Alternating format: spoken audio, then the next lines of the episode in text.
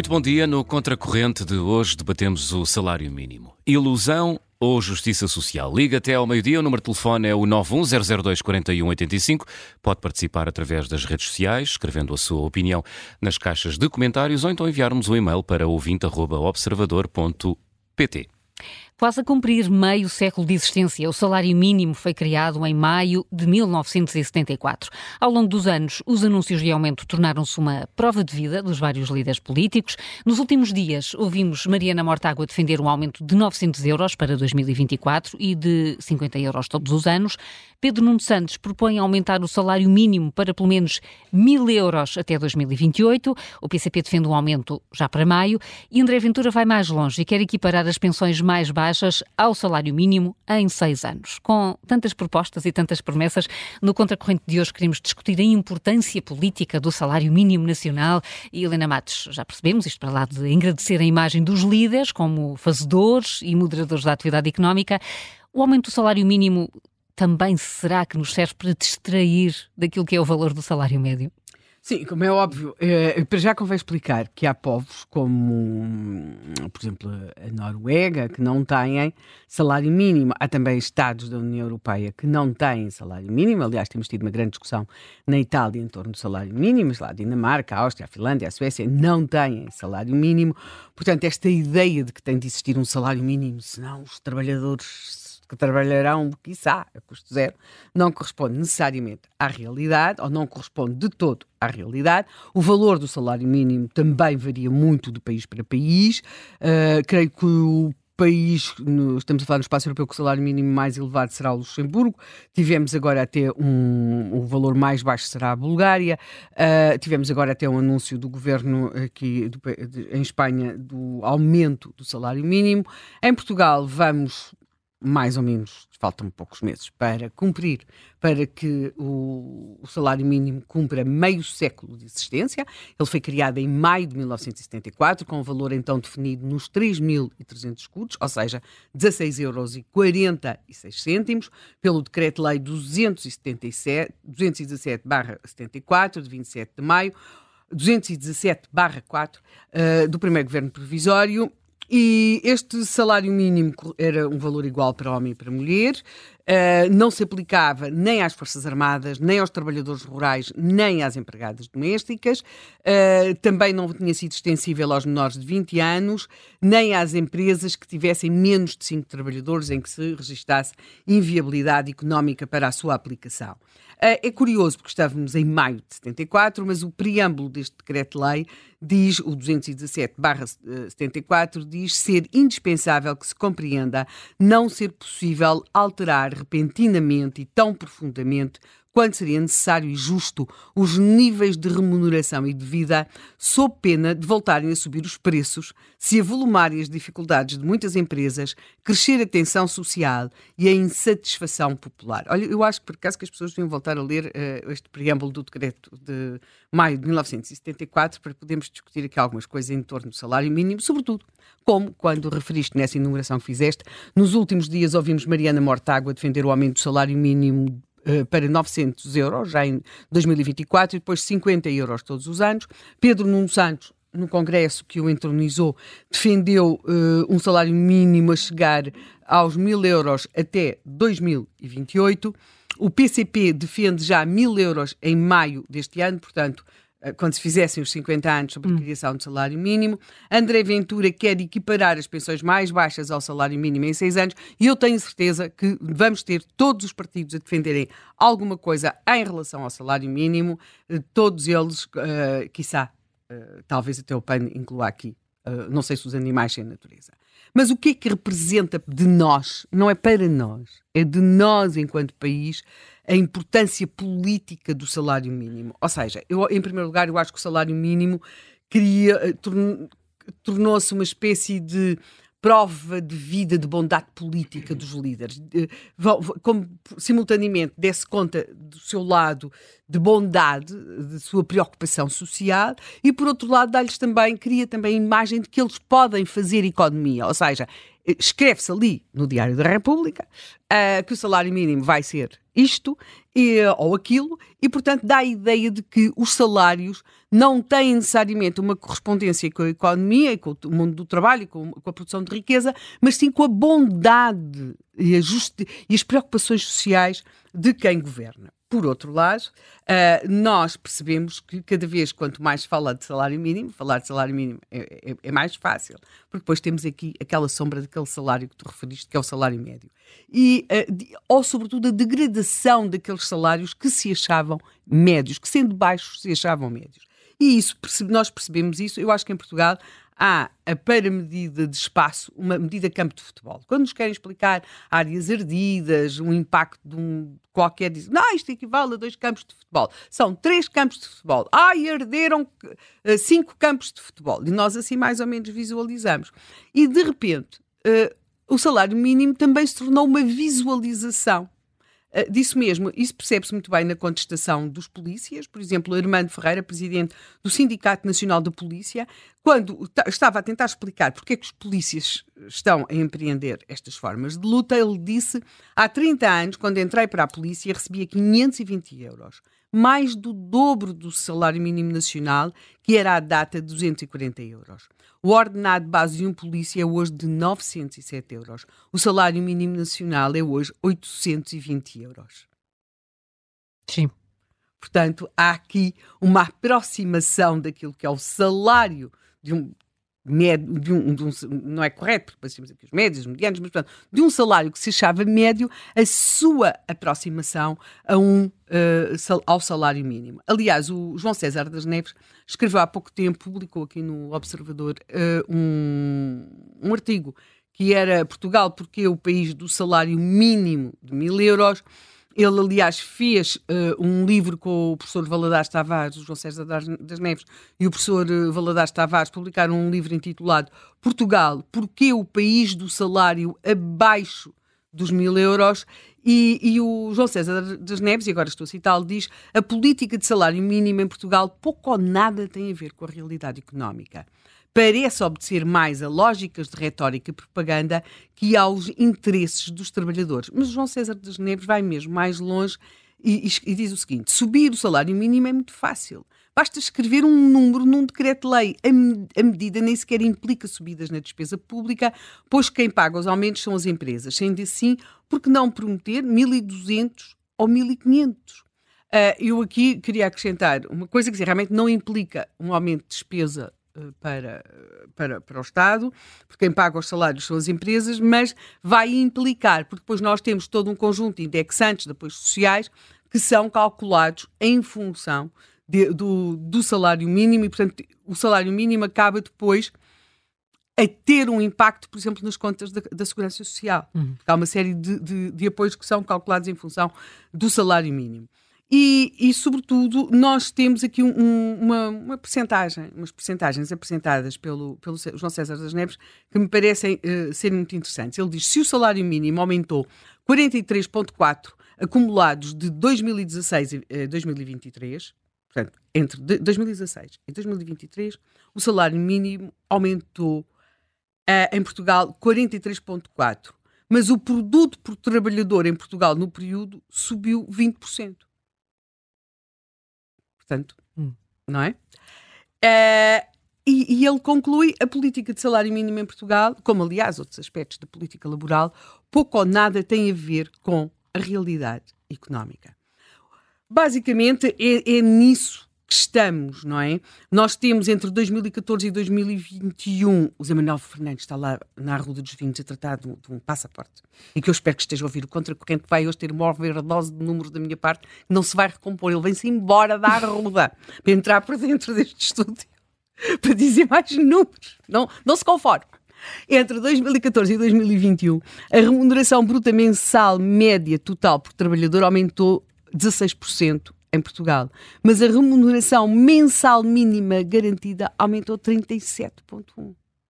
Ou seja, nós temos aqui os, o salário mínimo e as, e as remunerações mínimas a subirem muito mais do que as remunerações médias. Pois aqui entram outras coisas, como serão as medianas e isso.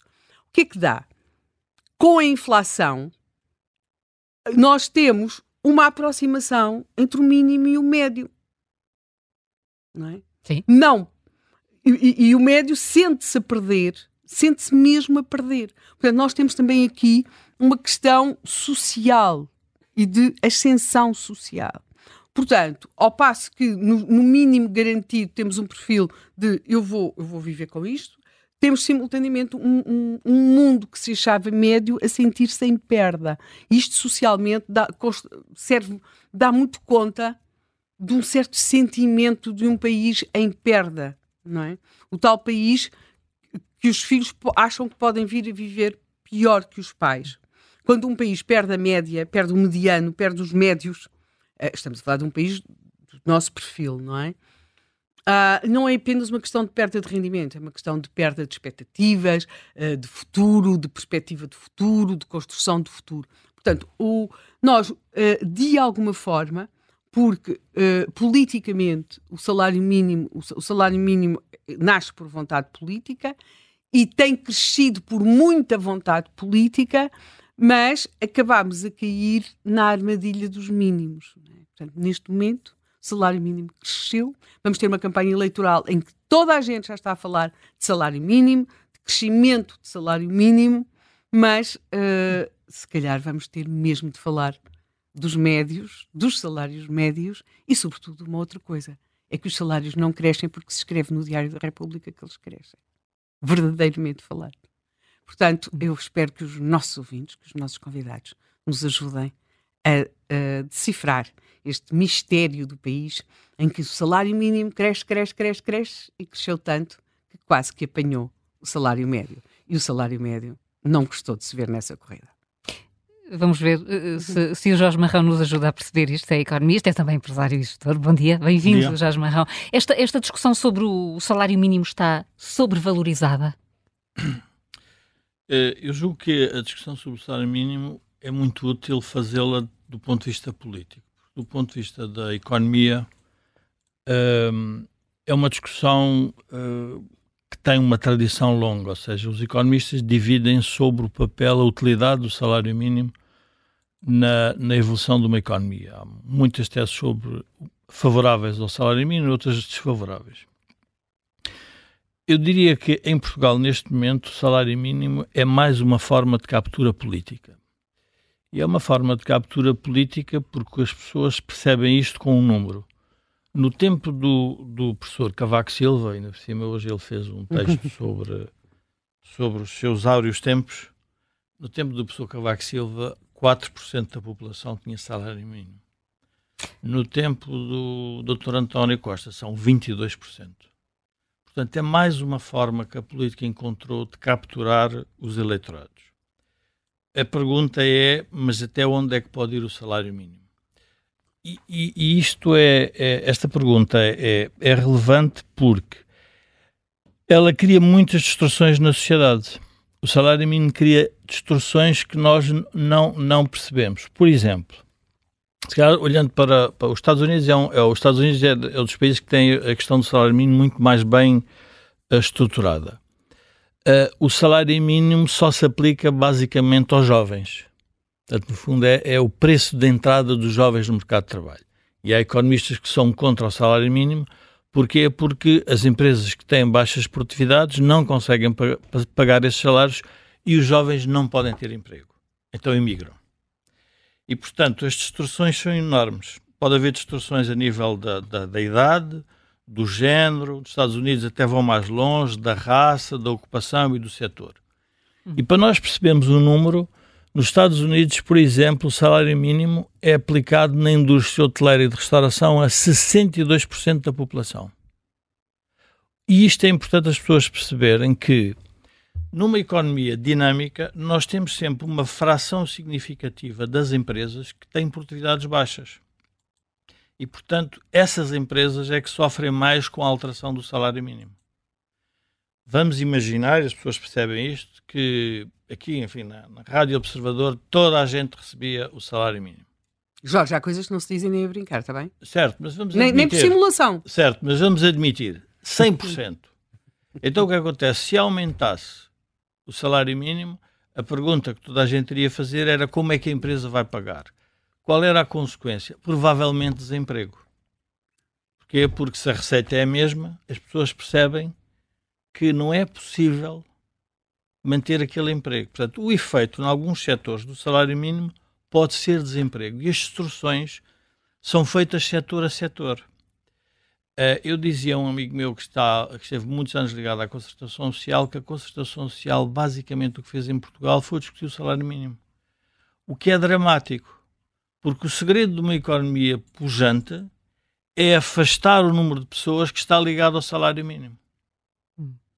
Ora, como o país não consegue resolver o problema do salário médio, então o que está a criar é uma fórmula administrativa de uh, definir os salários. Qual é o problema que isso tem? Uma nova distorção. Primeiro, atira um conjunto de empresas para fora, porque há empresas que não conseguem pagar. E cria outro problema, que é o outsourcing e a inflação. O que é que é o outsourcing? A imigração, por exemplo. Um outro efeito. O salário mínimo é, é relevante pensá-lo numa lógica de ir criando novas dinâmicas na economia. Há quem, por exemplo, observe que o salário mínimo, países observam que o salário mínimo tem um efeito, por exemplo, relacionado com a natalidade. Porque se, muita, muita, se a população tiver toda ela no salário mínimo, então provavelmente não quer ter filhos.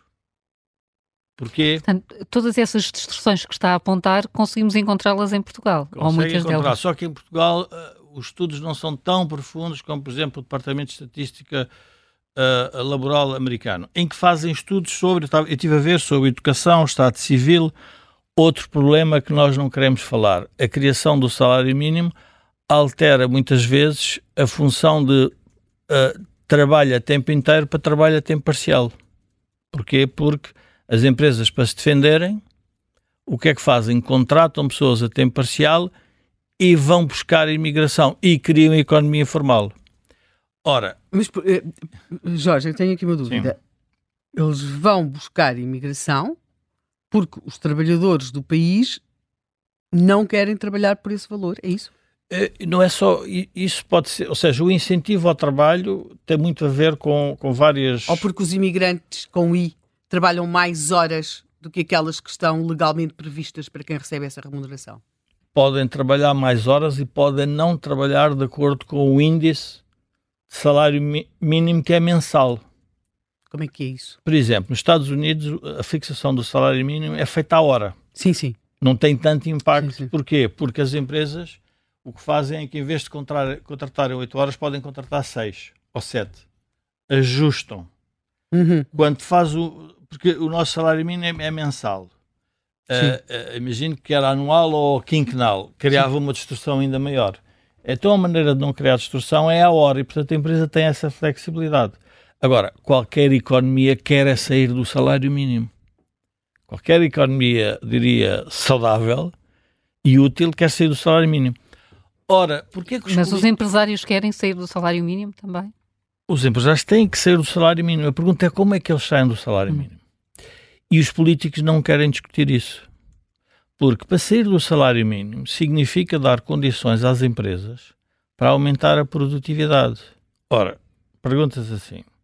Um exemplo, quando a Troika esteve em Portugal, uma das coisas que, que exigiu era uma atualização do Código de Falências. Porquê? As pessoas dizem, ah, lá estão a querer destruir emprego. Porque à medida que as falências aparecem, o que acontece é que as empresas que ficam, ficam mais pujantes, podem começar a pagar mais salários. Se eu tiver uma manutenção de uma empresa em dificuldade durante muito tempo, uh, eu estou a criar emprego artificial, mas uhum. também estou a criar um, um, problema à empresa que é boa. No fundo, é uhum. esse, era uma, era uma, é uma forma de tornar mais saudável uma, uma, um país. É dizer, epa, tem que haver flexibilidade. Agora, porquê é que os empresários. A pergunta é: o que é que aconteceu em Portugal para, desde o tempo do professor Cavaco até agora, a percentagem de pessoas de salário mínimo aumentar? São as empresas que estão incapazes de aumentarem o salário médio, não conseguem ter mais produtividade. A pergunta é: mas então de onde é que vem a produtividade? Vem de muito capital na empresa, vem das competências das pessoas e vem da dinâmica concorrencial. Ora, o capitalismo português caracteriza-se por ter uma grande aproximação ao Estado e, portanto, um conjunto de empresas que vive na esfera do Estado está bem. As que não vivem na esfera do Estado têm que entrar numa zona de baixas produtividades. E é importante perceber, o salário mínimo do ponto de vista social, a, a Helena há pouco falou nisso, é importante numa lógica de solidariedade de uma sociedade. Mas a partir do momento em que a política, o mantra, passa a ser o salário mínimo, então o problema é muito, é gravíssimo. Porquê? Porque estamos a criar condições para a tal aproximação do salário mínimo ao salário médio, o que significa que, em média, não estamos a ficar melhor, o que estamos é a criar uma. Vamos lá ver, estamos a criar uma, uma, uma fórmula administrativa de fixar uma coisa que a prazo vai gerar problemas. É, é, quais são os problemas? Um exemplo é a questão do emprego dos jovens. Uh, e as empresas não conseguirem recrutar uh, jovens porque se recrutarem um jovem ao salário mínimo, provavelmente não vão conseguir pagar. Porquê? Porque as pessoas, à medida que a idade avança na empresa, têm sempre um salário, é sempre um bocadinho acima do mínimo. E, portanto, há aqui uma... É, é um fenómeno que valia a pena estudá-lo. Agora, é impossível eu tenho uma tese que até, ao Natal, até, ao, até março nós vamos ter o Pai Natal. Portanto, não vale a pena nós pensarmos que vai ser diferente. Portanto, vão todos dizer, e eu sou favorável ao aumento do salário, a uma, ao aumento do salário mínimo. Lembro-me de uma história, o professor António Borges, quando foi à altura da fixação da quando foi à altura da fixação do, da taxa de câmbio do euro em relação ao escudo, ele defendeu e na altura foi criticado por todos os economistas, grande parte dos economistas de esquerda, que era muito importante que se fixasse uma taxa muito elevada para eliminar as empresas de baixa produtividade. E de repente os salários disparavam. O que é que fazia? Criava desemprego, mas os que entravam, entravam com salários mais elevados. Ele dizia, é preferível isso e obrigar todo o tecido a ir atrás. E, portanto, fez essa taxa de câmbio e o resultado foi exatamente esse. Só que agora o que estão a fazer é usar o salário mínimo, e aí é uma questão política mesmo, uhum porque é uma forma de capturar um novo eleitorado. Captura-se o eleitorado com, o, com as pensões, captura-se o eleitorado com o salário mínimo, captura-se o, o, o, eleitorado com o funcionalismo público e, portanto, é uma, e por isso os políticos não conseguem, no debate eleitoral, fugir à, questão do salário mínimo. Até porque o salário mínimo português, com todo esse esforço que pode implicar para muitas empresas, continua a ser, em comparação com os outros países da, da União Europeia, dos mais baixos. Essa, Mas, não, não tem que haver também esse esforço de se equiparar aos outros, aos outros países? Eh, mas eu julgo que com o que tem sido aos feito... Aos países que têm salário mínimo. É? Do que tem sido disse. feito nos últimos anos, nós desistimos de ser os melhores alunos da Europa. Nós, basicamente, estamos a ser os, os, uh, os alunos medianos, médios, e depois encontramos uma narrativa interna para que as pessoas se resignem e estejam tranquilas, porque vamos ver, o eleitorado, se quisermos, a, a dinâmica da sociedade não vamos encontrar nos pensionistas, estamos todos de acordo.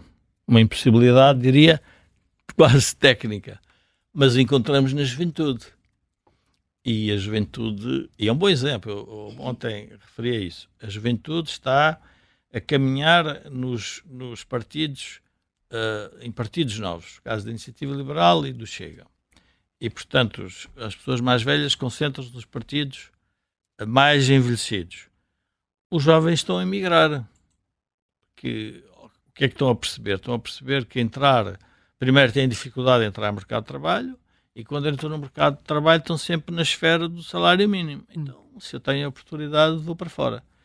E, portanto, essa é, eu diria que essa é a parte dramática, se quisermos, desta, desta solução económica. Porque o, o que isto revela é que nós fomos incapazes, como sociedade, de uh, retirar da agenda política a questão do salário mínimo. Mas há um conjunto de pessoas que é relevante se houver salário mínimo. Ou seja, o que eu quero dizer, há setores. Porque é interessante, e a Helena é capaz de sabe melhor, muito melhor que eu, uh, sobre isto. Quando uh, quando na agricultura, que tinha 30 e tal por cento de população ativa, migrou para a cintura industrial que estava a ser criada à roda de Lisboa, criou-se o desemprego no setor agrícola, mas criou-se um novo emprego de mais produtividade. Portanto, estes, estes movimentos são úteis para a sociedade. Ora, se todos estamos indexados ao salário mínimo, então uh, temos mesmo um problema muito sério para resolver e que esse eu acho que devia ser o debate, é porque é que os salários em Portugal, porque é que as empresas não conseguem aumentar o salário. Admi Vamos ver, há uma tese que é a tese, a tese mais esquerdista, mais... Uh, mais radical é que, por natureza, os empresários são maus. Ou seja, por natureza, o empresário não quer pagar uh, bem aos trabalhadores.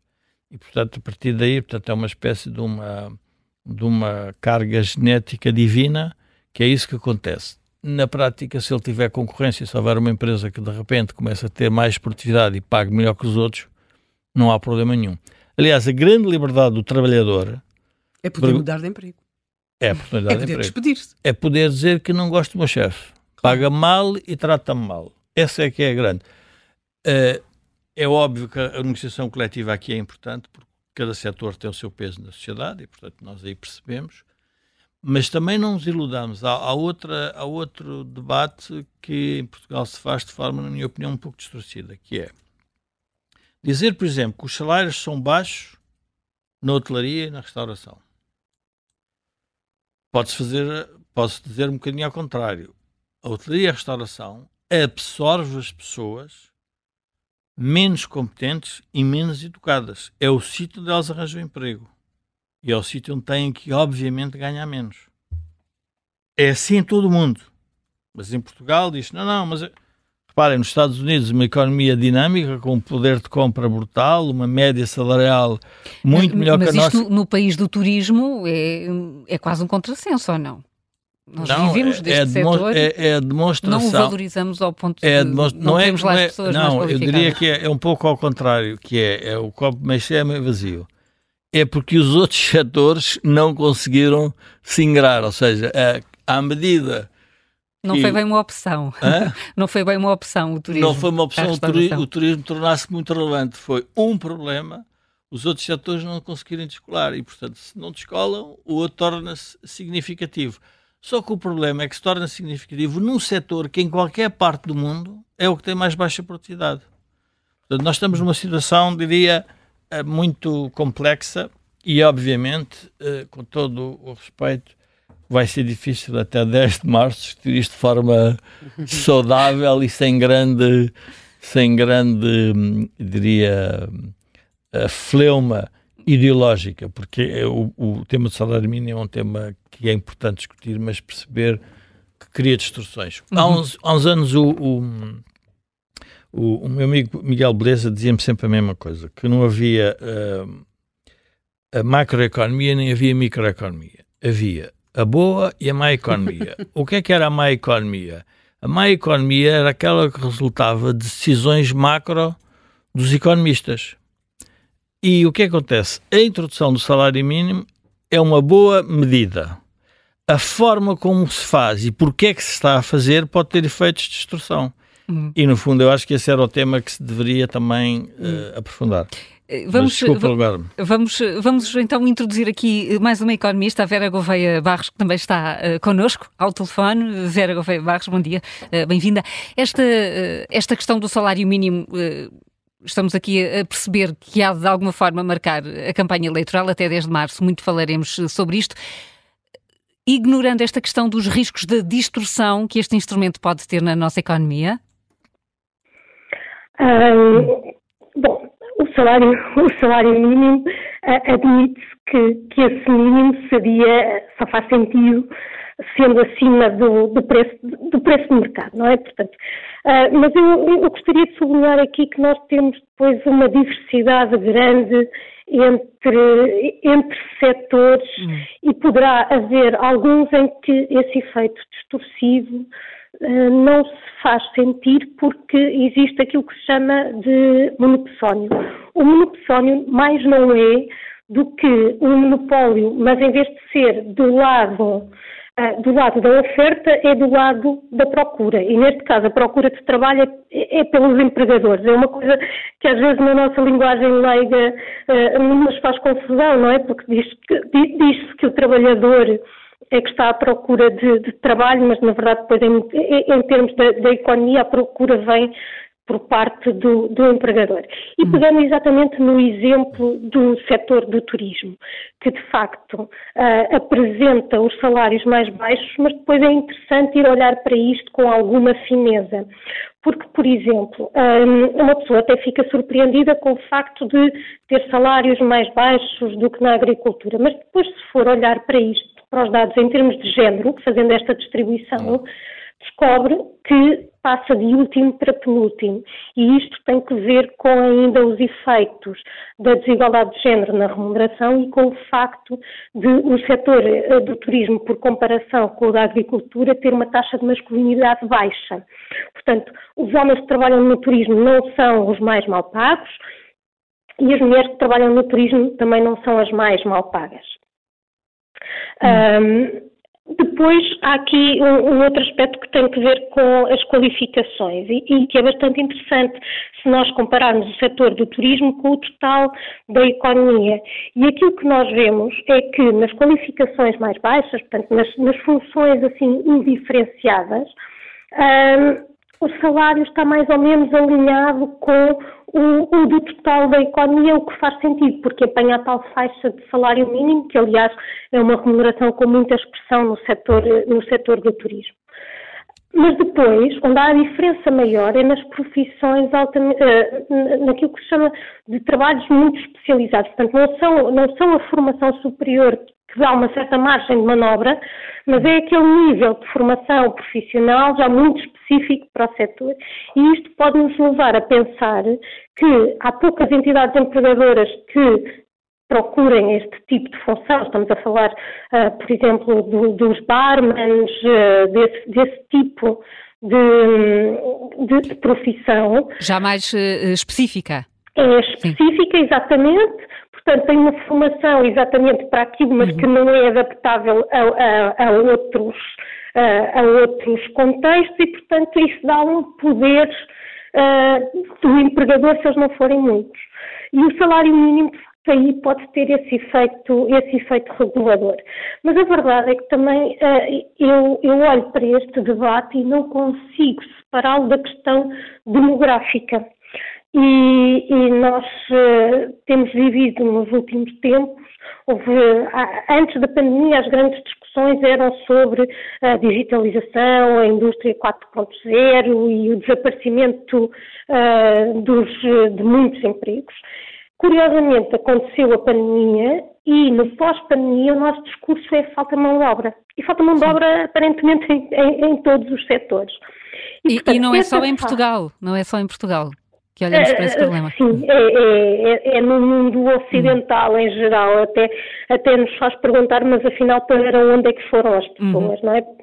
E, portanto, o facto de estarmos nesta situação uh, de, de, quase com níveis elevados uh, de, de, de, taxa de, de atividade e de emprego, o que tenderá a fazer é a dar poder aos trabalhadores.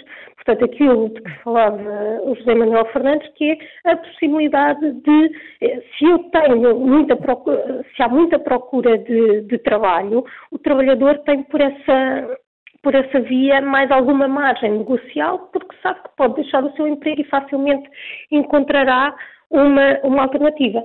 Agora, claro que isto tem grandes diferenças uh, setoriais, não é? Hum. Portanto, estarmos a falar do, do estarmos a falar um, de, por exemplo, na, nas engenharias e até muitas vezes com, com, empresas que se instalaram cá, que montaram os seus centros de serviços uh, partilhados e, portanto, uh, e que procuram, no fundo, os nossos níveis de qualificação combinados com remunerações mais baixas do que na, na Alemanha, em França, na Suíça é depois uma realidade muito distinta daquilo que são os serviços, por exemplo, de segurança, não é? Portanto, hum, há, há, aqui que olhar para isto Sim. de um ponto de vista setorial. Mas a verdade é que, aparentemente, todos os setores, desde o público ao privado, se queixam da falta de, de mão de obra.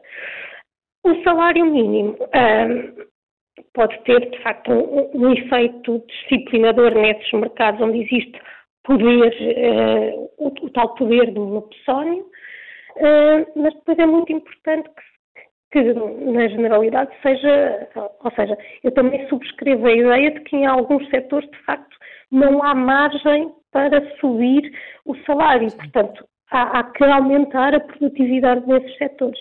E isso faz por várias vias e uma delas um, e, e, numa delas os poderes públicos têm especial eh, capacidade de alterar porque tem que ver com os custos de contexto.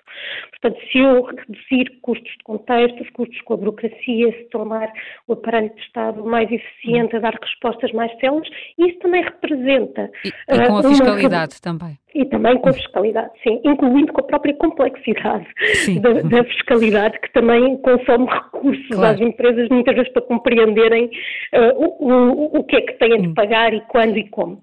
Portanto, uh, uh, deixo, deixo, deixo esse apelo para esse trabalho que nunca está terminado, de facto, de, de redução da carga burocrática, porque isso liberta recursos das empresas que podem ser canalizados, de facto, para melhores hum. remunerações. Eh, a Vera Gouveia Barros estava a falar aqui da, da questão setorial e cada setor tem o seu próprio contexto e, e, e relações entre empregadores e empregados que são diferentes creio que na Alemanha ainda se mantém não um salário mínimo, mas vários, de acordo precisamente com setores de atividade. Sim. Essa é uma, é uma forma de conseguir olhar para o mercado de trabalho de outra forma e tentar acompanhar essas especificidades? Pode, pode ser, eu acho que é uma ideia que vale a pena explorar. Eu confesso que uh, quer dizer, a área da economia do trabalho não claro. é a minha não especialidade, é, não é? e, portanto, eu, portanto eu não conheço os estudos, mas acho que é, que é algo que vale a pena, que vale a pena explorar esse modelo. Um, e depois, mas temos de ter em atenção uma coisa que é, muitas vezes nós olhamos para as experiências no estrangeiro e elas funcionam nós achamos maravilhosas e achamos que isto é só pegar no que se fez lá e introduzir aquilo. Eu dou sempre o exemplo da minha, da minha escola, da, da, escola secundária onde eu estudei, que tinha uma planta importada, salvo erro, da Suécia, onde havia umas coisas muito estranhas que eram os suportes para esquis. Portanto, quem trouxe a planta de lá não foi capaz, talvez agora com as alterações climáticas possam ter alguma, possam ter alguma serventia, mas, mas de facto nos anos 90 não tinham. E, portanto, ser capaz de fazer este exercício, que é ver o que é que faz sentido.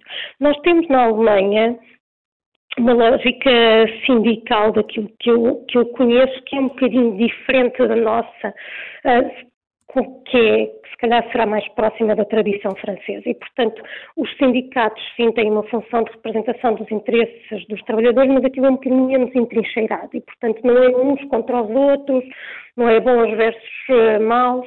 E, e, isso também me parece importante haver essa, essa essa modernização e esse espírito de vamos aqui tentar perceber muitas vezes os nossos interesses não são antagónicos, são comuns e, portanto, como é que em conjunto podemos hum. uh, chegar a boas soluções é um, é um trabalho que uh, muitas é mais vezes, difícil que o outro. É, é, mais difícil que os outros e que, uh, tirando a época de campanha eleitoral, se coloca muito na concertação social. É para isso que serve a concertação social, sobretudo, Vera Podia ser, não é? O próprio termo concertação uhum. leva-nos a pensar que, que será isso precisamente. E aí lá está, o tal papel eh, na, na concertação, os poderes públicos também têm, também têm assento e, portanto, podem fazer um papel não só de mediador, mas eles próprios trazerem a jogo as, as tais eh, compensações no papel que podem ter. Ou seja, sim, vamos. Embora eu acho que isso não deva ser propriamente por, eh, por moeda de troca, deve ser, deve ser um desígnio. A eliminação de ineficiências e de, de burocracias desnecessárias que não servem para garantir qualquer tipo de, de interesse comum, de bem comum, uh, devem ser simplesmente eliminadas. Vera Gouveia Barros, muito obrigada por uh, ter estado connosco e, e, ter lançado aqui também mais alguns uh, temas de discussão quando falamos da importância do salário mínimo e da aproximação que uh, estamos a vê-lo aqui em Portugal relativamente ao salário médio. É nesse sentido que também estamos a convidar os nossos ouvintes a participar. O Pedro Martins é nosso ouvinte do Porto, enviou-nos uma mensagem de áudio, vai ser a primeira opinião de um ouvinte aqui no Contracorrente de hoje para esta discussão do, do salário mínimo e também, obviamente, uh, salário médio, uh, não se vê também uh, discutir ou debater a carga fiscal, não é? Hum, pensar no IRS e IRC também não será uma forma de se conseguir com que o tecido empresarial consiga aumentar ordenados, por exemplo, sem que seja necessário o Estado, como tem sido neste século, interferir em tudo.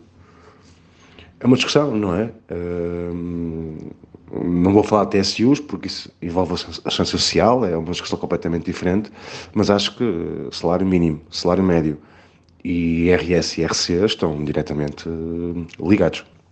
Muito obrigado. Um bom dia para todos. Um bom dia, Pedro Martins, e obrigada também aqui uh, a falar da questão da fiscalidade, também deve ser eh, contemplada uh, quando olhamos para o valor dos salários em Portugal e a capacidade que as empresas têm ou não uh, para os suportar. João Miguel, e nas redes?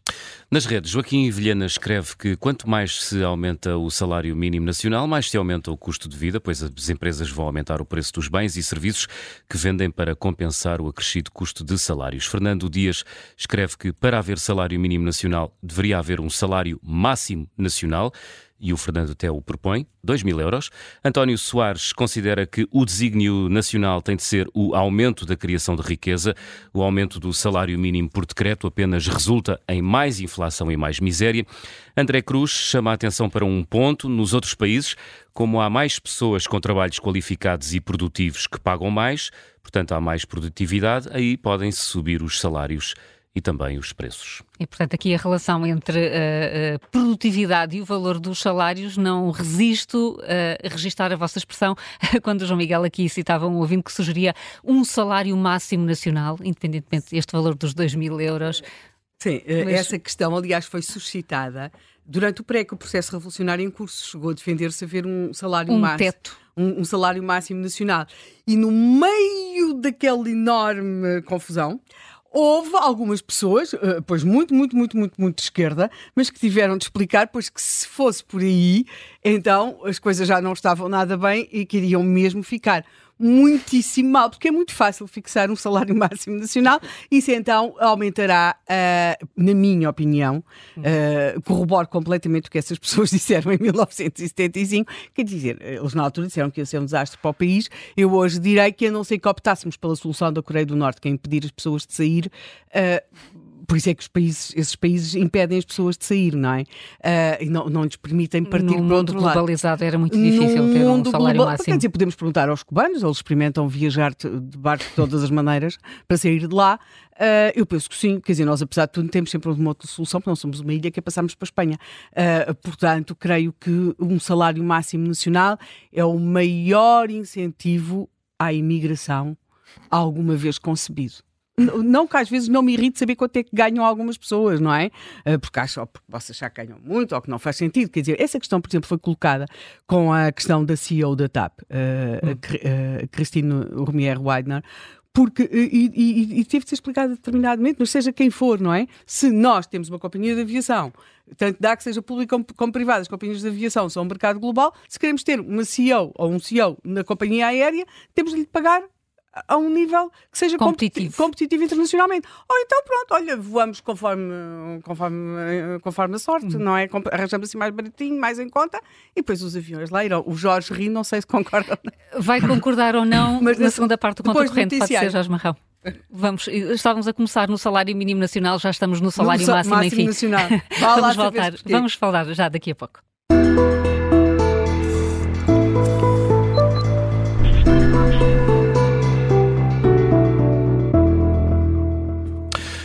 Segunda parte do Contracorrente, estamos a debater o salário mínimo. Participe até ao meio-dia. O número de telefone é o 91002 4185. E Jorge Marrão, por que é importante num país de baixos salários discutir o salário máximo? Eu estava a ouvir o, o comentário desse ouvinte e eu sugeria que ele formasse um partido e que é fácil de fixar isso. É um partido que tribute a 100% todas as pessoas ganham acima de 2 mil euros. E fica aos ouvidos e ver quantas, quantas pessoas é que ele teria, uh, quantas pessoas é que votariam nesse partido. Então, e se em vez de 2 mil fossem 5 mil? As, as pessoas estão a misturar a questão da disparidade salarial com a questão do salário mínimo. A questão do salário mínimo, uh, há uns anos o, o, o professor Nuno Crato deu uma entrevista, na altura ele era Ministro da Educação, e uma das coisas que discutia era a questão das médias, e, e ele dizia que, do ponto de vista matemático, ele era matemático, a forma da média aumentar é haver disparidade entre a nota mais alta e a nota mais baixa. Porquê? Porque se eu começar a afunilar, o que vai acontecer é que a média não cresce. E as pessoas podem perceber isto admitindo que a nossa vida é uma maratona, que vamos para uma maratona e vai, vamos ter pessoas que vão à frente, conseguem fazer a maratona em X horas e há os outros que demoram mais tempo. Só há uma maneira da média dessa maratona melhorar: é todos melhorarem ou então não deixar entrar aqueles que têm as, as médias piores. No fundo, é tem que se pagar para o grupo. E o problema do salário mínimo é um problema tem que ser debatido com alguma profundidade. A, a Carla há pouco referia a questão de haver muitos. Ah, eu tive aqui a ver, há 93 países em que há 1 a 100 salários mínimos diferentes. Há países que se fixam 100 uhum. salários mínimos. Por setor, por idade, por género, por ocupação. No fundo, estão a querer corrigir toda a sociedade. Isto, obviamente, é uma, é uma, é uma, são teorias mais planificadas da sociedade e que dizem nós vamos ter que corrigir. Mas não havendo salário mínimo, e há países como a Áustria, a Dinamarca, a Finlândia, Suécia. a Itália, Suécia, não tem salário mínimo. A pergunta é então como é que corrigem o facto de haver pessoas que têm rendimentos muito baixos? Os programas sociais são muito mais violentos. Tem que ser, tem que, ser, tem que se dar dinheiro às pessoas. E, e, portanto, nós temos que sempre pagar para ajudar os outros. Mas se fizermos isso a um ritmo uh, como está a acontecer agora em Portugal, vamos criar novas distorções na, na, sociedade e na economia, que é o que está a acontecer. Cada vez há mais pessoas a receber o salário mínimo. Ora, isso é que nos devia preocupar. Então significa que, como não estamos a conseguir aumentar o salário médio, a forma de dar dignidade ao trabalho é aumentar o salário mínimo. Ora, isso é o erro. Ou seja, estamos, nos fundo, a alimentar, não, não estamos a, a permitir que a sociedade se concentre no que é importante, é porque é que o salário médio não cresce. Não é que o salário mínimo. É óbvio que se eu estiver a trabalhar num setor em que toda a gente está a receber o salário mínimo, eu vou aplaudir o aumento do salário mínimo. Isto é, é, é lei da vida. Mas a pergunta é: mas faz sentido? Quem é que vai pagar por esse aumento do salário mínimo? E quem paga a conta, em geral, não é bem quem a gente julgaria que teria que pagar mas são os jovens, é mais desemprego em setores, é destruções entre setores, porque esse ouvinte tem que perceber que a questão do salário máximo, uh, uh, há uns anos, uh, um, um, colega vosso jornalista trabalhava para uma, para uma corporação portuguesa. E o Jónimo de Souza veio dizer que achava mal que o António Mexia na EDP tivesse aquele salário e em conversa, e, e depois ao mesmo tempo o Jerónimo Souza, uh, uh, portanto, uh, referia-se muitas vezes em público que era benfiquista e gostava muito do Benfica. Hum, hum. E a forma de o silenciar sobre isso perguntou-lhe, então porquê é que não fixa o salário do Di Maria? Que também era, um, era uma, uma pessoa que estava uh, empregada em Portugal. É, Portanto, desculpa é, interromper, Jorge. Apesar de tudo, eu creio que eu não, eu não sei quanto é que ganhava o Di Maria. Uh, Ganhava muito. Mas o CEO da, da EDP, uh, é, em geral, tem um vencimento de. não chega a 2 milhões por ano, mas é é um bocadinho abaixo, não é? O Di Maria ganha muito, pois, muito mais do que Portanto, isso. isto tem a ver a, a Carla ali sabe imenso dessas coisas, faz todas as manhãs um programa que é os três toques, portanto... Uh, sim, quando tenho o guião do Júlio Magalhães, Pronto. sei imensa coisa. Mas, mas de qualquer forma, parece-me que nessa escala que vocês estavam a falar hoje de, de vencimentos de Mourinhos, Arábias e essas Era muitos zeros, muitos uh, zeros. 1,8 milhões, que é quanto ganha mais ou menos o CEO da EDP por ano, é, é, são trocos, não é? Sim, mas, mas a questão é importante a, a pergunta do ouvinte porque dá para, para perceber onde é que isto vai. Sim. Então vamos fixar o tal salário acima de 2 mil, não há salário máximo, mas inclui os jogadores de futebol? Inclui aquelas profissões que nós precisamos de atrair para Portugal e que não temos competências? Como é que fazemos isto? Uhum. E então vem o que normalmente o socialismo gosta, que é, enfim, põem-se pessoas num gabinete a fazer legislação. E, portanto, ao fazer essa legislação estão basicamente, não tem problema nenhum com isso, mas criam novas instruções com novas consequências. E portanto, e nós estamos a caminhar sempre atrás do problema. E do prejuízo. Do prejuízo. Que é dizer, não, eu tenho aqui uma solução, então diga lá qual é a sua solução. A minha solução, olha, como eu consigo aumentar o salário médio, pá, temos de dar dignidade às pessoas. Uma das questões que as pessoas lhes faz confusão, e é importante perceber isto do ponto de vista da economia, Porquê é que o salário mínimo nunca chega, mesmo em países com salários médios muito elevados? Qual é a razão porque a pessoa que está a trabalhar no salário mínimo no Luxemburgo não vive, não vive confortável? Por uma razão simples, porque como a economia tem uma produção brutal, tudo tem mais valor.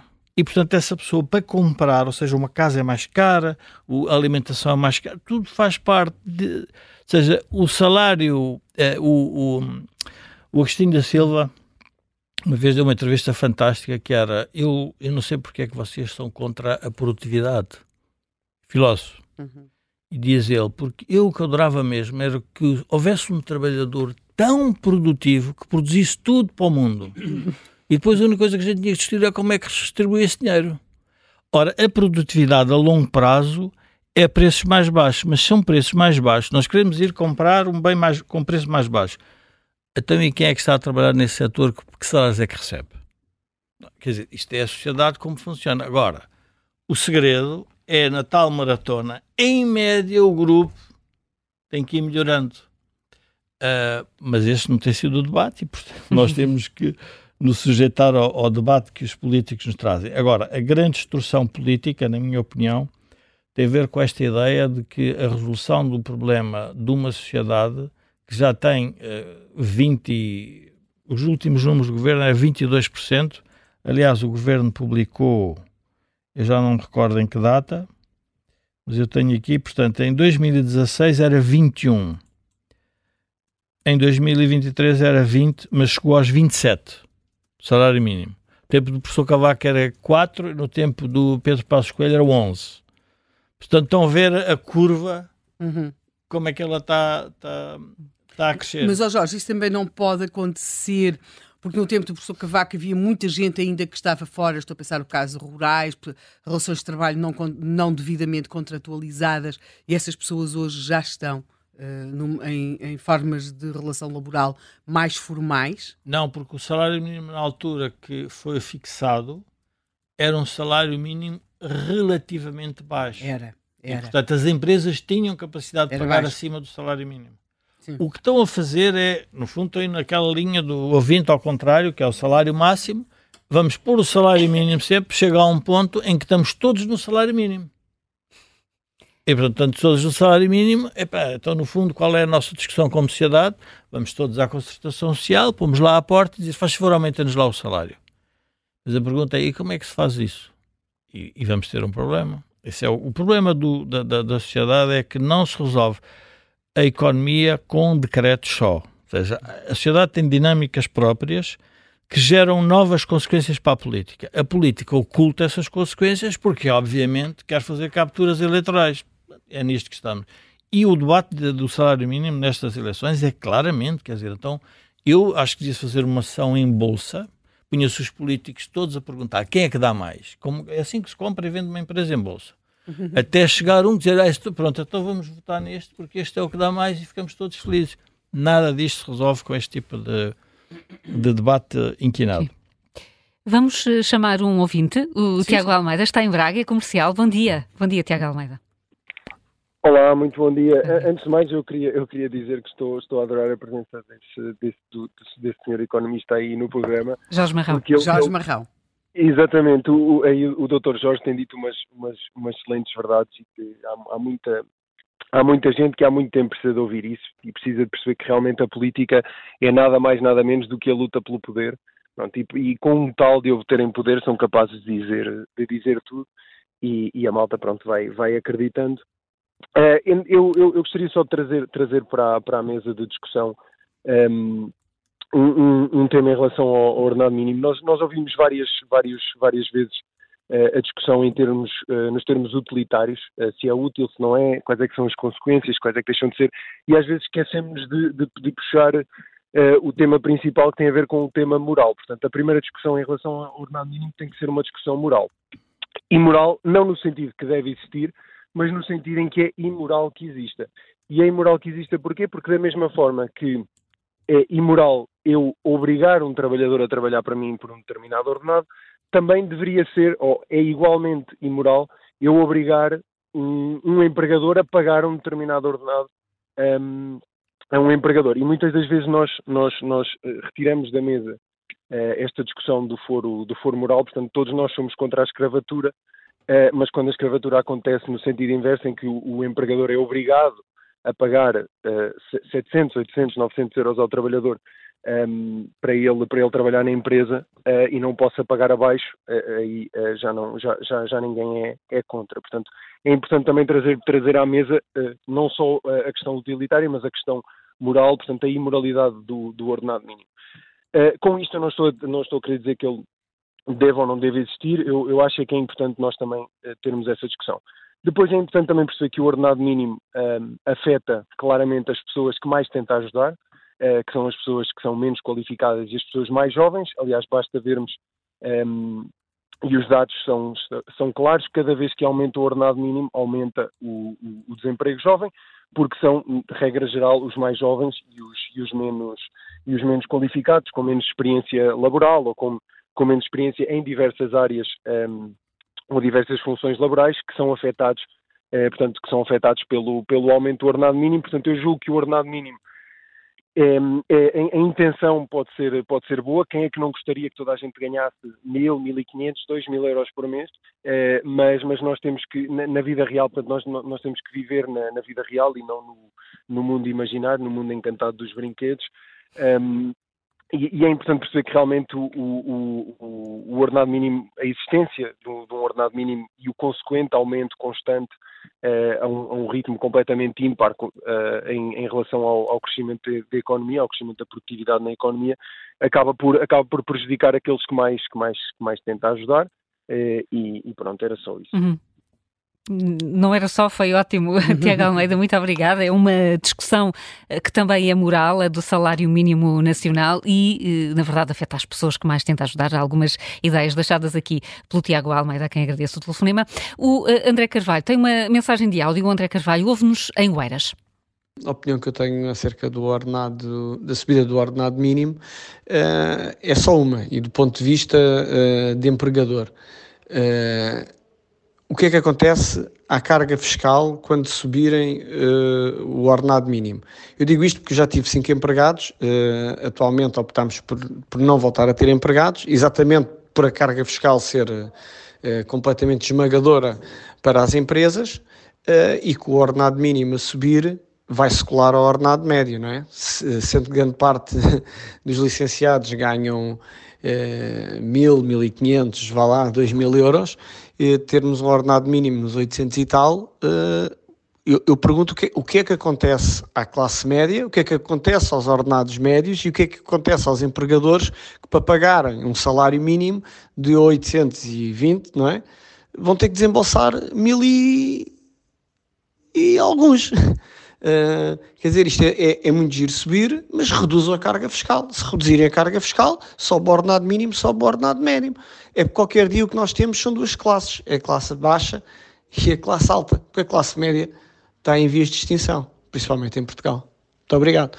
Obrigada, André uh, Carvalho. Não vamos deixar escapar a questão da carga fiscal quando falamos dos, dos salários, mas vamos ao encontro uh, do empresário Daniel Matos, que liga de Sintra. Bom dia.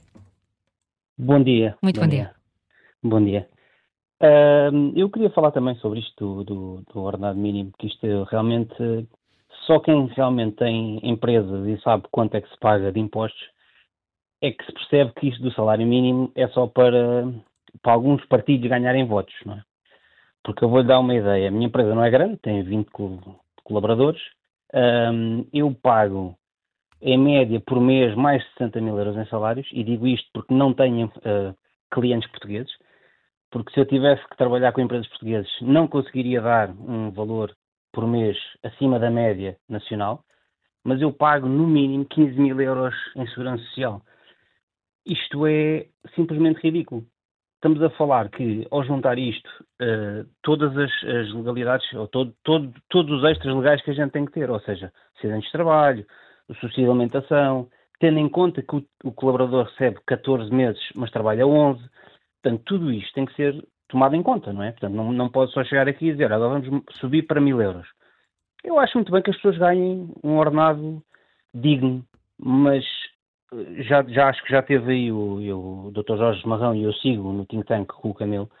A verdade é que tem que haver segmentos onde o ordenado mínimo tem que ser superior a outros, não desprezando as pessoas que, obviamente, que têm certos tipos de trabalho. Mas eu acho que em vez de termos um ordenado mínimo, deveria haver, por segmento, vários ordenados mínimos, ou pelo menos ordenados médios.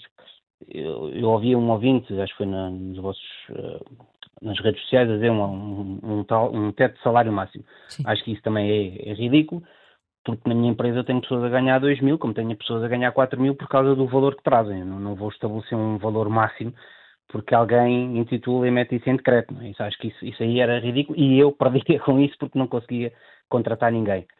Mas acho que, para além de estarmos a discutir o ordenado mínimo, acho que era importante discutir, antes de mais, o que é que se pode fazer para as pessoas que realmente querem empregar pessoas mas que tem uma barreira gigante que se chama impostos.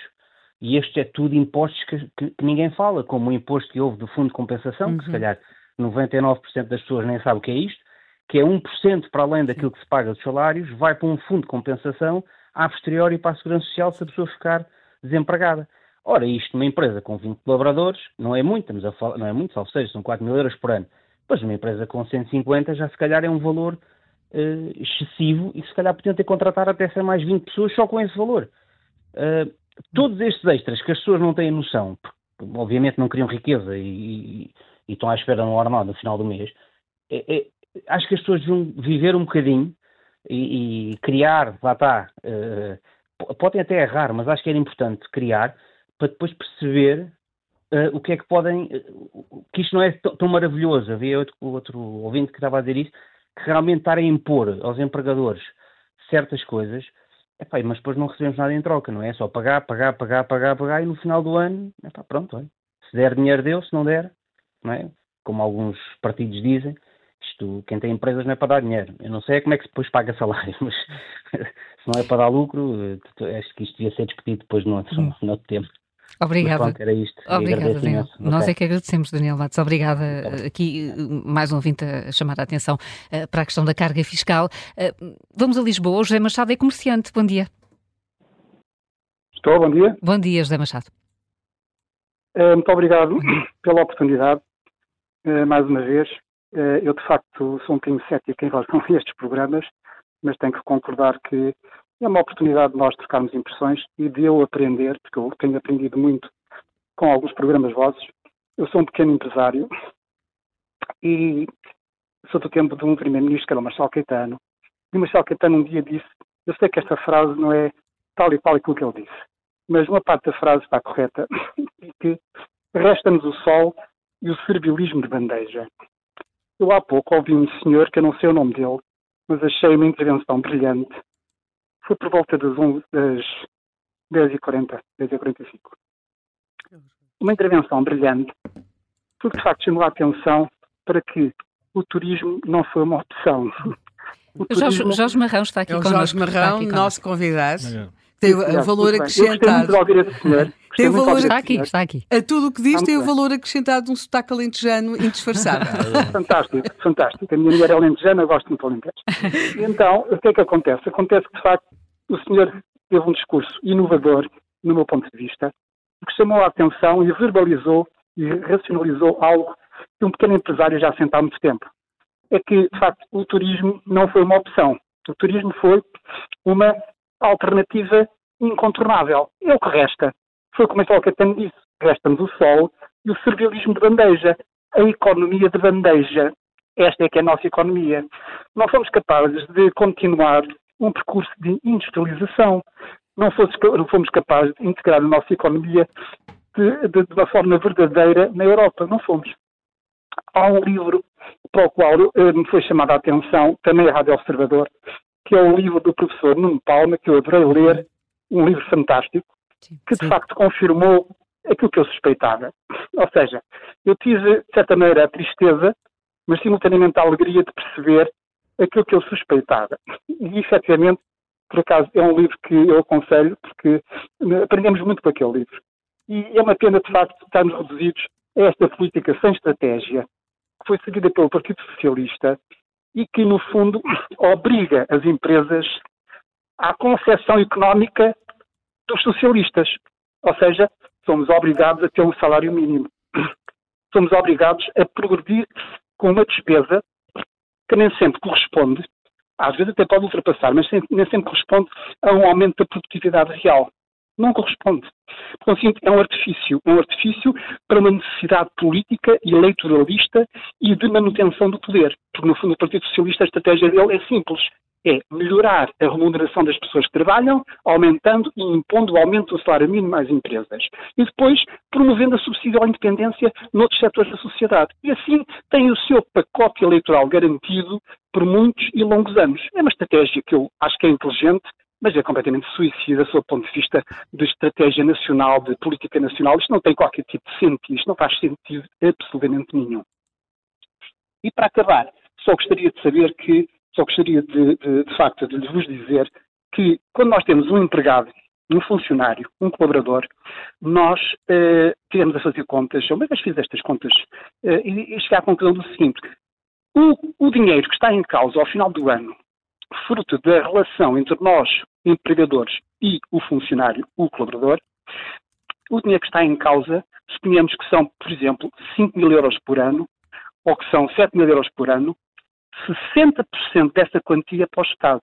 Ou seja, 60% da quantia implícita à minha relação eh, de empregador com o meu colaborador, a quantia global, 60% é para o Estado conseguinte, como disse há bocado o vosso, uh, o vosso, o vosso uh, participante e, e, que muito gostei de ouvir, uh, esse senhor disse que, de facto, as empresas que sobrevivem a esta realidade só podem ser empresas que vivem na esfera do Estado.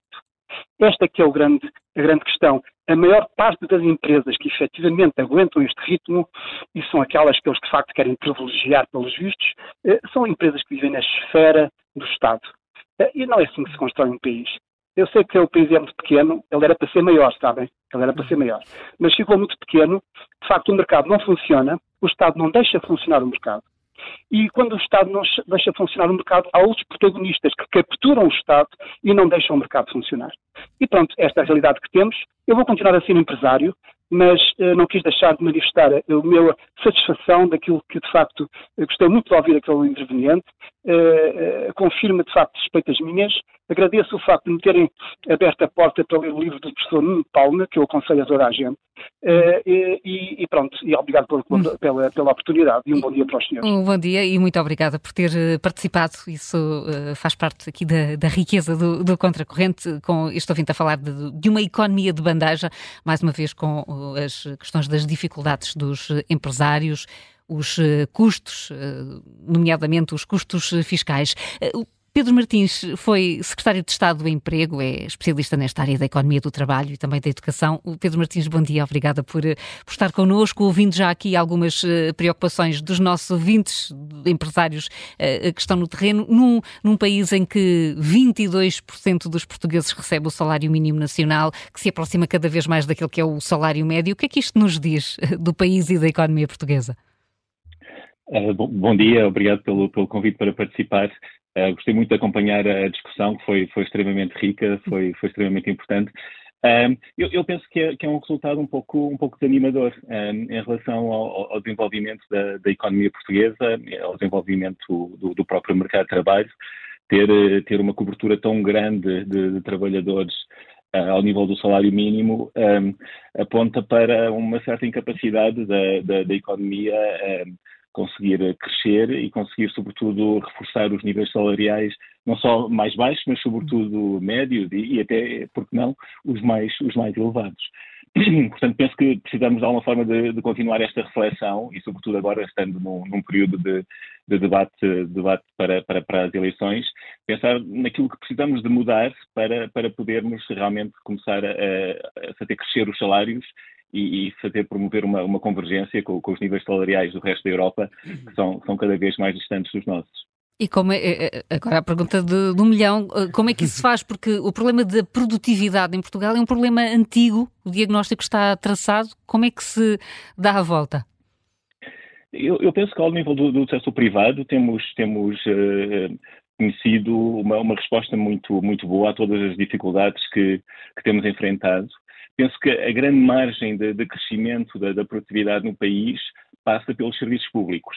Penso que é aí que, sem, sem, sem esquecer vários exemplos positivos, mas eh, penso que é aí que temos uh, muito caminho a, a, percorrer em termos de, de, introduzir melhores práticas, em termos de, de, modernizar procedimentos, em termos de estabelecer maior transparência, maior, maior qualidade nos serviços e, e melhores também relações entre, entre entre custos e, e, e, quantidades de serviços que são, que são produzidos. Penso que aí temos uma, uma margem de crescimento muito, muito positiva e, e teríamos também efeitos uh, muito significativos ao nível uh, do, do, próprio setor privado, levando à, à possibilidade de, de, pagamento de salários mais elevados. Quando pensamos nas escolas, nos tribunais, nos hospitais, uh, vemos, vemos dificuldades muito grandes, sobretudo nos últimos anos, e penso que, que estas dificuldades estão a criar restrições muito fortes no, no, crescimento do setor privado e, inclusive, no crescimento das remunerações do setor privado. Hum. Ouvimos aqui muito um, um, a questão da, da, carga fiscal e como isto um, pesa muito sobre, sobre as empresas. A discussão é para ter agora, que estamos em, em campanha eleitoral, a discussão uh, sobre a carga fiscal, sobre valor de, de, salário mínimo é para ter agora, ou como o Jorge Marrão dizia há pouco, e já percebi que acompanhou, que este é o momento Pai Natal. Uh, é o momento para se conseguir ter uma discussão mais séria sobre estes assuntos. Eu, penso que é, que é, extremamente importante. Temos uh, um, um, período de, eleitoral bastante longo, não é? Há vários custos que daí resultam, mas, mas enfim, uma vantagem será será com certeza a possibilidade de aprofundarmos uh, estes, estes temas. Na, na questão do, do, salário mínimo, uh, um, um, tema que parece importante e que não tem, não tem recebido muita atenção, penso eu, é, é, é, o, é o, potencial contributo que a contratação coletiva pode dar uh, à determinação dos salários nos diferentes setores de atividade, nas diferentes regiões. Portanto, falámos hum. sobre o caso de vários países europeus que não têm salário mínimo, Esses países, em geral, não, não têm o salário mínimo dito nacional, mas têm salários mínimos setoriais e salários mínimos profissionais. Portanto, penso que este sistema tem, tem, tem vantagens grandes em, em Portugal. Uh, Portugal também tem um, um, sistema dessa, dessa natureza, mas que se calhar não, não tem a dimensão que, que poderia ter, perdendo hum. o país de alguma forma com isso. Uh, acho que ganharíamos mais, uh, mais flexibilidade, ganharíamos maior capacidade de ajustamento uh, dos salários em função das circunstâncias que cada setor está a enfrentar, em, em função eh, do, dos níveis de desemprego, dos níveis de oportunidade que diferentes regiões enfrentam e, e, e temos, penso eu, desafios sérios a esse nível, com contrastes cada vez maiores entre o litoral do país e as regiões do interior. Um, e, lá está, com, com, uma forma um pouco mais descentralizada de determinação dos salários mínimos, portanto, eu uso, uso o plural agora, uh, penso que poderíamos uh, conseguir uh, assegurar que a economia responde melhor a estas diferentes circunstâncias e promover o crescimento não só do salário mínimo, mas sobretudo dos salários médios e dos salários mais elevados, que é, penso eu, uma das grandes fragilidades da, da economia portuguesa atualmente. E, portanto, seria um olhar mais, eh, mais fino. Pedro Martins, muito obrigada por uh, Obrigado ter também. lançado aqui também esta, esta reflexão. Jorge Marrão, parece-lhe que podia ser uma forma de uh, ajudar uh, a corrigir algumas destas distorções de que falava no início do contracorrente, aplicar isto, distinguir o interior do litoral, setores de atividade? Sim, é uma é forma. Julgo que na legislação do salário mínimo, no caso das regiões autónomas, uh, tem uma majoração. É, é uhum. é, pouco mais que a cento e tal por cento, assim, a 102 ou 104, já não me recordo. Uh, e, portanto, essa era uma, uma forma que é atender às diferentes realidades do país. Uh, eu estava a ouvir o, o, Estou a ouvir com atenção os vossos ouvintes e, e eles trazem para cima da mesa várias reflexões que, que, é, que são muito, muito importantes. Uma delas é a questão da, da, moralidade do salário para uma empresa que já está a pagar salários mínimos e que está com dificuldades e como é que sai disto. E isto é um debate sério, porquê? Porque o que o Estado está a fazer é transferir o contrato social da sociedade para dentro da empresa. Porque a alternativa seria dizer assim: bom, as empresas pagam os salários que podem e a diferença para o salário digno moral o Estado dá em, em subvenção. Portanto, na prática, eram todos a pagar para fazer face a esse tal salário digno. No fundo, é uma espécie de um crédito fiscal. O que eu estou a dizer é, para a empresa não ser subcarregada, poder sobreviver, então vamos fazer isso. Isso é possível, tem sido, tem feito, alguns países fizeram ensaios e tiveram alguma dificuldade. O, o, tema central é que quando o Estado passa o contrato social para dentro das empresas, tem que ter a noção de que está a criar um problema adicional a essas empresas, porque elas depois vão fazer um caminho de defesa. Qual é o caminho de defesa? Começam a, a, a ter mais empregados em part-time, começam a utilizar o outsourcing, começam a fazer fuga fiscal. As empresas, para sobreviverem no mercado em que existem, têm que reagir ao modelo de incentivos que o Estado lhes pôs. Se puser esse modelo de incentivos, e não é por acaso que os ouvintes são quase todos empresários e de setores que têm dificuldade em ter salários elevados. Uh, eu há, há, há, uns, uns tempos dizia um, um, ex-ministro de Economia deste país uh, porque é que não se faz uma ação para comprarmos tudo caro? Então, se temos tudo caro, de vez em quando vemos os economistas dizer ah, o que é preciso é as empresas fazerem valores acrescentados e preços elevados. Então, mas vamos todos comprar coisas caras. Então, depois o que acontece? É, temos um problema porque as empresas, não, as pessoas não têm dinheiro para fazer face a isso. Então não têm dinheiro porquê? Porque não se geraram os tais salários. Portanto, isto, entramos aqui num círculo vicioso. Eu julgo que o, eu recordo o nome do ouvinte, acho que era Tiago Gameira, ele tem, tem razão que é cuidado porque é preciso terem atenção à realidade fina. Não é o salário mínimo feito. Eu estava. Há países, portanto, só 74 países é que fazem nível nacional. Mas muitos países, 93, fazem muito segmentado para não criar as tais diferenças. Porque pode ser diferenças, por exemplo, estávamos há pouco a falar, o salário mínimo no Alentejo versus o salário mínimo em Lisboa. São coisas completamente diferentes. Porquê? Porque Até o custo de vida é diferente. Custo de vida é diferente. Portanto, geramos uma distorção, ainda com boa intenção, mas geramos essa distorção. E, portanto, e, e, e, e, isso. Ah, e depois há uma outra dimensão que é importante, porque a dimensão das empresas dos vossos ouvintes Sempre dá que... para perceber o problema. Quais são as empresas que têm mais dificuldade? São as que estão a nascer. Porque são empresas que não têm mercado, não têm os produtos estabilizados, portanto, ainda não há a aprender a fazer o seu negócio e ganhar dinheiro. Então, provavelmente estão na zona de salários baixos. São essas que são as do futuro que se calhar estamos a matar, porque depois os empresários não conseguem resolver o seu problema. Uma grande empresa, se perguntarmos a uma grande empresa em Portugal qual é a porcentagem de pessoas que têm salário mínimo nessa empresa, de certeza muito baixa. Se o Estado disser, bom, agora fazemos aumento de salário mínimo, eles dizem, sim senhora, até são logo os primeiros a dar uma entrevista à Rádio Observador, os CEOs assim mais relevantes do país a dizer sim senhora, nós estamos de acordo com o Estado. Tu aguentas tudo porque já tens o um mercado estabilizado. Se for uma pequena empresa, não tem essa possibilidade. Cinco pessoas juntam-se para montar uma empresa, fazer o seu negócio, e de repente estão todos a ver, receber de acordo com as receitas, e alguém diz: Não, olha, vocês todos vão ter que receber mais. Mas como é que a gente faz isso? Não está a conseguir nem com o atual Portanto, esta é uma nova distorção que se cria. Grandes empresas versus pequenas empresas. Empresas expostas à concorrência, empresas não expostas à concorrência. E por isso é que, se calhar, eu julgo que o tema que podia ser interessante em Portugal discutir-se era dizer assim: o salário mínimo devia ser realmente, vamos imaginar, 2 mil euros. Com uma condição. Vamos discutir quais são as condições que damos às empresas para aumentar o salário médio. E os, os, eu penso que a CIP fez um, uma proposta nesse sentido, Sim. que era nós estamos de acordo com o aumento desde que vocês modifiquem aqui algumas coisas. Uhum. Porque não pode ser uma coisa sem a contrapartida, porque senão eu, eu estou, a, estou a criar uma distorção que não sei qual é a consequência. Na prática, assim, propôs um, aquilo que chamou um pacto social, com, Era um com, pacto social, com 30 medidas, das quais fazia parte aquele célebre pagamento de um 15 mês, é? claro. Isento de impostos e contribuições. Exato. E isto gerou um enorme, uh, um enorme uh, tumulto, sobretudo à esquerda, que achou que se estava a roubar dinheiro à Segurança Social. Ou seja, não existe até agora nenhum 15 mês.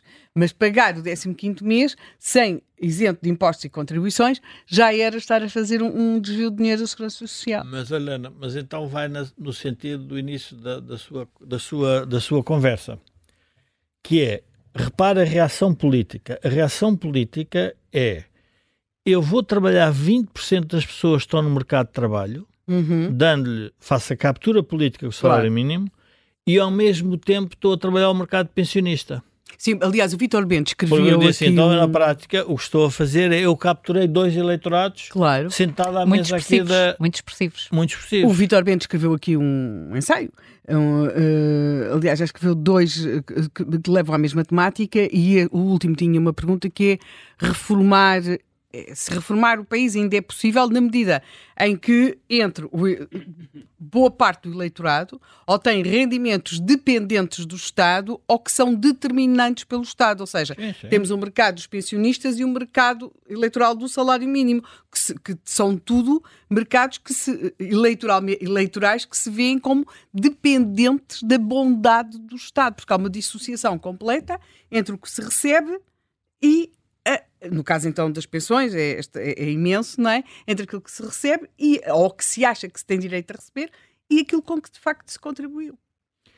Há um, uh, estou de acordo, há um ouvinte que eu julgo que diz que eu tenho 20 trabalhadores e que hum, uhum. estava no mercado externo. A alternativa das empresas, quando, quando, quando estes movimentos acontecem, tem depois um resultado, não é? Sim. O resultado é foi uma decisão que ele fez inteligente, pelos vistos, que é então se eu não consigo pagar estes salários, eu vou dirigir-me a um mercado em que são, é possível pagarem os preços mais elevados. Portanto, hum. fez a expressão. Na altura, antes, quando, quando Pedro Passos Coelho toma o poder, eh, havia uma discussão na economia portuguesa que era a impossibilidade de acabarmos com 10% do déficit externo.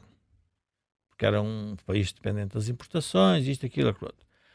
A recessão foi de tal ordem, a repressão sobre o consumo que Pedro Passos Coelho introduziu para resolver o problema de crédito foi de tal ordem que obrigou os empresários todos a voltarem-se para fora. E, portanto, de repente, nós tivemos as exportadoras que representavam pouco por cento. Portanto, o Estado, quando faz estas coisas, tem que também parar para pensar quais são as consequências.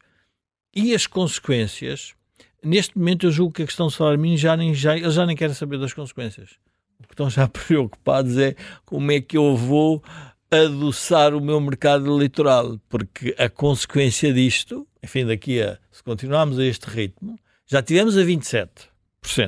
Agora estamos a, a, a 20%, porque a economia uh, melhorou, porque as empresas, entretanto, alteraram o seu modo de o seu modo operandi, seja o que for.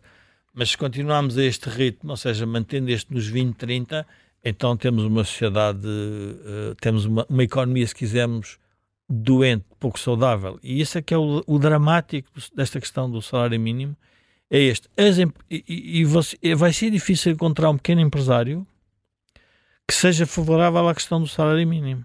Mas a pergunta é qual é a diferença dele para um grande empresário? Ele é pequeno, quer ser grande, mas ele tem que ter tempo para chegar a ser grande. Se o asfixiarem à partida, provavelmente estão a matar o mercado de, do futuro. Só outra, outra nota para, para os vossos ouvintes também perceberem. Porquê é que os países mais ricos deslocalizam produção? Porquê, porquê é que eles estão a fazer isso? Porque é óbvio que se ficarem no país as, as empresas de maior produtividade, as pessoas do país têm mais rendimento. Então as empresas organizam-se para ficar com a parte de mais produtividade e o resto é feito fora. Em vez de trazerem imigrantes, o que fazem é fazem no fundo o seu modelo uh, de importação-exportação. E portanto é outra forma de nós fazermos crescer os salários, é ficar só com as atividades de maior valor acrescentado. Qual é o problema? Outra vez o desemprego. Como estamos numa situação de pessoas com o um mercado envelhecido, isto torna-se muito complexo. Este debate do salário mínimo é um debate muito interessante, mas é, não devíamos enfim, não, não fixar só na questão do, do preço do salário, é, é o quais são as consequências, setor a setor, e vão ver que seria uma coisa fascinante, porque há setores em que este assunto passa-lhes completamente Sim. ao lado. Nem querem saber disto porque não pagam salários mínimos. Porque estão no setor uh, transacionável, com, com o mercado exterior. Eu não, não sei qual, qual, é a porcentagem de pessoas que recebem salário mínimo, por exemplo, na Alta Europa.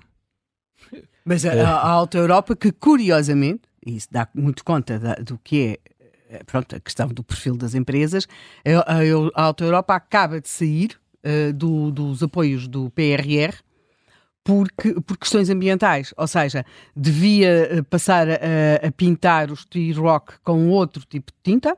A Alta Europa considerou uh, que não tinha qualquer interesse ou vantagem ou que não seria adequado, e por outro lado, porque já tinha recebido muito dinheiro do PRR em Espanha, e, portanto, a Alta Europa acaba de sair, a Galp manteve-se, é, é, esta é uma notícia de ontem, não é? Mas o que dá conta de que nós temos muito poucas empresas, provavelmente só mesmo a Alta Europa e mais uma ou duas, que podia fazer isto, que era olhava para, para, para para, para, os seus planos, para, para aquilo que tem como objetivos e considerar que não já, já está ao nível do livro de Nuno Palma. Convém explicar aqui: o livro de Nuno Palma é um livro que coloca a questão se os fundos europeus não acabaram por ter um efeito perverso uh, em. Em Portugal. Uh, e, portanto, uh, a Auto Europa considerou que receber, e era uma quantia realmente muito significativa, ao nível do tal jogador assim, do, do, do Benfica. Di Maria. O Di Maria. Um, pronto, e eu, eu, eu, a minha escala acaba ali no, no closet da Georgina, não, não, não dá para mais. Okay, okay. mesmo assim, deve ser vários Di Marias que estão lá dentro. deve ser pois, devem ser vários Di Marias. Vários Di Marias. E, portanto, não, não, não consigo. Não, não, pronto, bloqueio. A partir daí, bloqueio. Mas uh, realmente a Auto Europa tomou essa decisão. É uma decisão que eu penso que em Portugal pouquíssimas empresas podiam tomar, porque a questão da dependência do Estado, nós passamos aqui a vida a é falar é, é. dos pensionistas, dos trabalhadores, mas também está já nas empresas. Sim, sim, claramente. Não é? Creio que é também sobre isso que a nossa ouvinte Maria Silva uh, nos enviou uma mensagem uh, de áudio. Ela fala de setores onde Portugal é competitivo e ainda assim, se calhar, os salários nem tanto. Mas vamos ouvir a Maria Silva. Bom dia. Eu queria colocar uma questão uh, relativamente ao salário mínimo que tem sido falado. Portugal é competitivo nos setores onde a mão de obra é intensiva porque temos salários baixos. Ou seja, não compensa mecanizar porque a alternativa que é na base da força do trabalho é mais uh, barata. Com o aumento do salário mínimo, esta vantagem deixa de existir. Portanto, a possibilidade de mecanizar aumenta e isso significa desemprego e significa que é mau, mas também significa maior produtividade, que é bom. Queria perguntar se este raciocínio está certo, se está errado e se isso pode verificar ou não. Muito obrigada, bom dia. Bom dia, Maria Silva. É uma boa questão. É, o, o raciocínio está tá certo, ou seja, um, a produtividade é uma combinação entre capital e trabalho. Se tornarem o trabalho muito caro, o empresário tem tendência a pôr mais capital. E, portanto, o que faz é pôr mais capital. E não há nenhuma sociedade rica que não tenha muito capital por trabalhador. A grande diferença das sociedades ricas, e por isso é quem obviamente defende a economia de mercado, não gosta que se maltrate o capital. Porque a produtividade setor a setor é feita com uma relação entre haver capital e trabalho. As pessoas percebem isto, sei lá, vocês estão aqui no estúdio, é completamente diferente terem um computador por jornalista do que terem um computador para 15. Então o que é que estamos a falar? Temos mais capital por trabalhador. E, portanto, isso deu mais produtividade ao trabalho.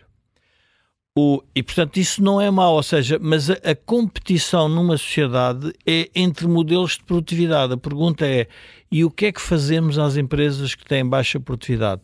Temos que as ir abandonando lentamente. Não pode ser por choque, porque cria um, um, um, fenómeno estranho de desemprego acelerado. Era a questão, sob pena Pronto. de aumentar o desemprego. Claro, mas esse desemprego, mas o, o e, e, por isso é que o ciclo eleitoral é um debate que é muito interessante fazer em finanças públicas e economia, é a relação entre as políticas públicas e os ciclos eleitorais.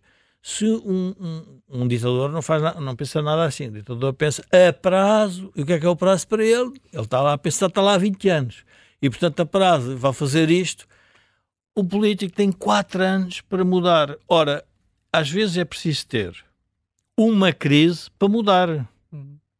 Isto é, qualquer pessoa percebe isto na sua vida pessoal, que as Ou crises... na história recente do país. Como a história recente, seja, mudamos, tivemos uma crise, mas mudamos para melhor? Bom, provavelmente sim, outros acham que não, é o que for. O que eu quero dizer é que o ouvinte tem razão que é quanto mais torna o trabalho caro, por isso, por isso é que é difícil a empresas que têm métodos muito, uh, muito recursos humanos intensivos, vamos imaginar que vamos fazer os textos na Suécia. Com todo respeito, é uma impossibilidade técnica, porque o salário é de tal forma elevado que então nós queremos comprar uma t-shirt, em vez de ser por uh, eh, 5 ou 10 euros, tínhamos que comprar por 40. Por isso e... é que a, Suécia faz o design e os portugueses fazem os textos. Claro.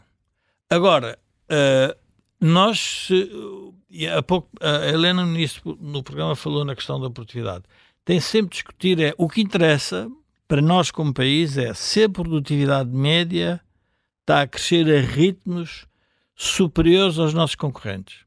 Porque isso significa que estamos a abandonar as empresas de baixa produtividade, de baixos salários, para caminhar para as empresas de mais produtividade. Esse é que era o segredo.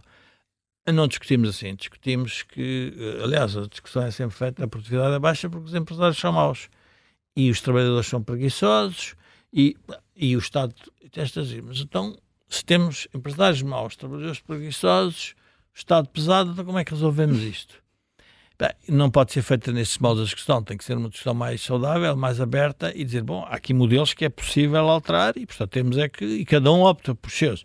E eu acho que os partidos uh, neste caso o PS o PSD, o PSD então devia claramente uh, uh, divergir sobre a questão da economia em relação ao que o PS tem feito, porque na prática a questão que estamos sempre a, a debater é como é que ajudamos as empresas a ter mais altas produtividades. É a questão que será que vamos ter agora nos, nos, próximos dois meses, Helena? Olha, eu estava aqui a tentar mais ou menos elencar uh, as obrigações, que as pessoas imaginam sempre que as empresas, portanto, pagam aos trabalhadores e acabou. E depois têm lá de pagar o IRC. Mas as empresas, para lá disso, têm a higiene e a segurança no trabalho.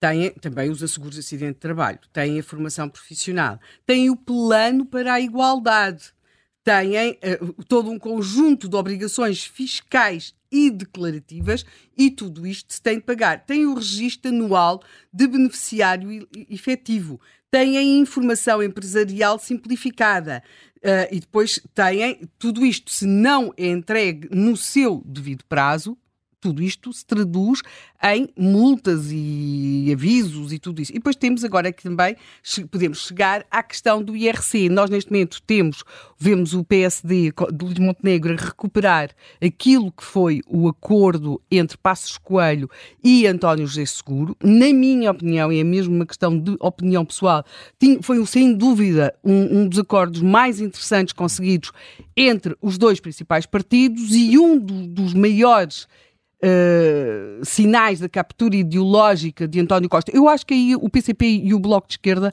não tiveram qualquer influência. Era mesmo, era e é mesmo ele que quis fazer isto e quis fazer isto para se demarcar de António José Seguro e também porque ele acredita uh, nas virtudes de uma economia quase planificada e, portanto, uh, rompeu com esse acordo. Era um, é, tinha sido, sem dúvida, uh, eu penso que nós hoje estaríamos aqui a discutir outras coisas se esse acordo tivesse sido cumprido. Presumia-se que esse acordo atingiria essa redução do IRC, que era faseada, atingiria um universo de 300 a 400 mil empresas, pequenas e médias empresas. Portugal é um país de pequenas e médias empresas. Também temos esse discurso, que, que também acaba por chegar aqui aos salários, que é como se, uh, pronto, admite-se que há empresas. Pronto, tem de haver empresas, porque o Estado, apesar de tudo, não as consegue fazer todas. Mas então, existirem têm de ser pequeninas, assim, pequeninas, pequeninas, engraçadinhas, tudo. Se o patrão, os empregados, todos juntinhos, uma famíliazinha, tipo assim, União Nacional, todos muito amiguinhos. E então, só que Uh, a escala é importante nestas coisas, não é? E, e, nós sabemos as possibilidades, o Jorge Marrão falou aqui disso, a possibilidade de uma grande empresa, até temos sempre aquela parte muito hipócrita dos CEOs das grandes empresas, que o Jorge aqui falava, dizia, sim, concordo perfeitamente, que somente o salário mínimo, pois está claro. Diga. Posso dizer, e, e a parte hipócrita é que essas empresas criam novos fornecedores que são as pequenas empresas claro. que pagam salário mínimo. Portanto, deixam de pagar salários mínimos na grande claro. e quem paga o mínimo são os pequenos empresários. Claro. Portanto, é nestas situações que nós estamos. Mas pronto. Pronto, não, mas, mas, mas é isso. E, portanto, nós Uh, nesta matéria, sobretudo estes aumentos do salário mínimo, e agora ainda por cima estamos com um prazo eleitoral, uh, com, uma, com uma campanha eleitoral que é muito longa, e, e, eu acho que uma das conclusões que se deve tirar desta marcação, deste calendário que foi escolhido pelo Presidente da República, Marcelo Rebelo de Sousa, para a marcação destas eleições, é que não, não pode ser tão longo, porque nós já, isto, isto está de facto a transformar-se numa espécie de, de, campeonato, não é? Que vamos lá ver quem dá mais e em menos tempo. Vamos assistir isso, já estamos a assistir isso em parte com a questão das pensões, não é? Da, na segurança social, e vamos também assistir, e também já estamos a assistir a isso, em relação ao salário mínimo nacional, mas tudo isto é muito sintomático de que, de facto, o país está a ficar mais velho e está a ficar. Uh, não é apenas uma questão de ficar mais pobre, está a deixar de acreditar que pode vir a ser mais rico. Faz toda, toda, toda a diferença. As pessoas uh, uh, podem ganhar mal, mas tiverem a expectativa de que vão ganhar melhor, é, é, todo um outro dinamismo de sociedade. É muito difícil às vezes explicar o que eram os anos 60, 70, 80 em Portugal.